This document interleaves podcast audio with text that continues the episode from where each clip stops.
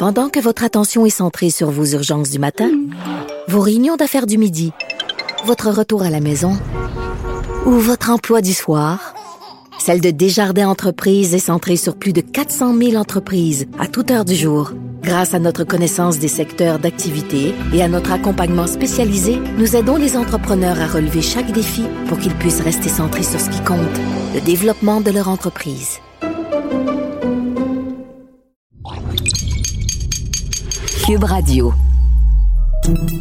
Salut, c'est Charles Dran avec l'équipe dans 5 minutes. On s'intéresse aux sciences, à l'histoire et à l'actualité.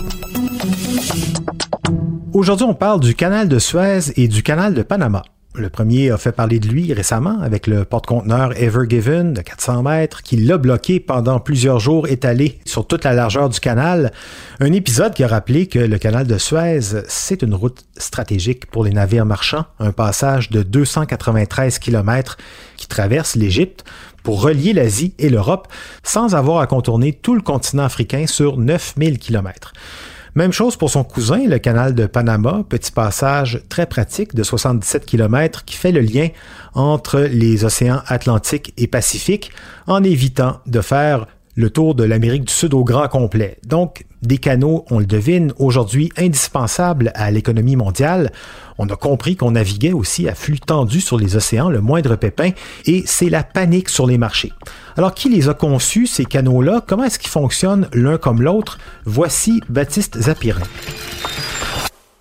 Le canal de Suez et de Panama ont donc ce même intérêt qui leur permet d'attirer respectivement 9% et 3,5% du commerce maritime mondial, ce sont de gros raccourcis.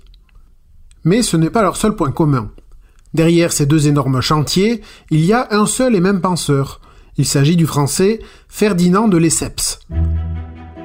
En 1854, celui qui était alors vice-consul de France à Alexandrie, en Égypte, obtient du vice-roi d'Égypte la concession de la zone du canal de Suez. Il fonde alors la Compagnie universelle du canal maritime de Suez, qui dirige les dix années de chantier de 1859 à 1869.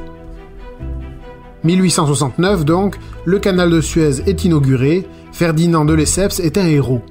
Dans la foulée, comme un négociant français a réussi à obtenir une concession sur une fine bande de terre en Amérique centrale, Lesseps tente en 1880 de bâtir un autre canal là-bas, à Panama mais il abandonne, éclaboussé par un des plus importants scandales de corruption de l'époque, liés aux difficultés de financement de sa compagnie, une sale affaire. Les travaux commencent en 1882 et les actions sont finalement vendues au gouvernement américain. Le canal de Panama est officiellement inauguré le 15 août 1914. Il est alors américain, mais il a depuis été rétrocédé au Panama.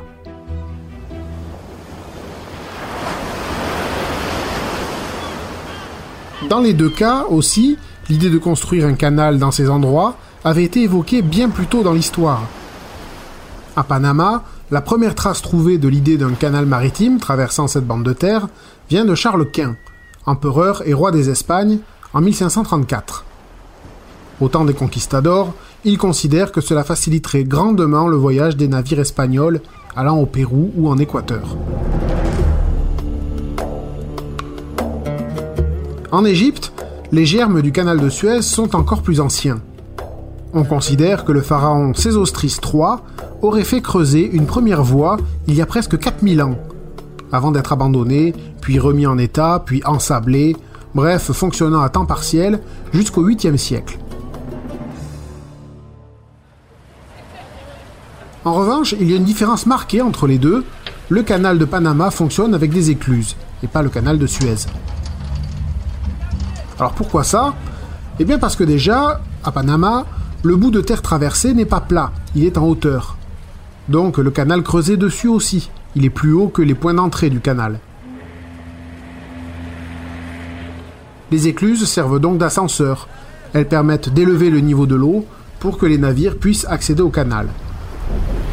Ensuite, il faut savoir que les marées de l'océan Pacifique sont fortes, une différence de 5 mètres entre une marée basse et une marée haute c'est beaucoup plus fort que dans l'Atlantique, de l'autre côté, où le niveau de la mer ne varie que de 60 cm.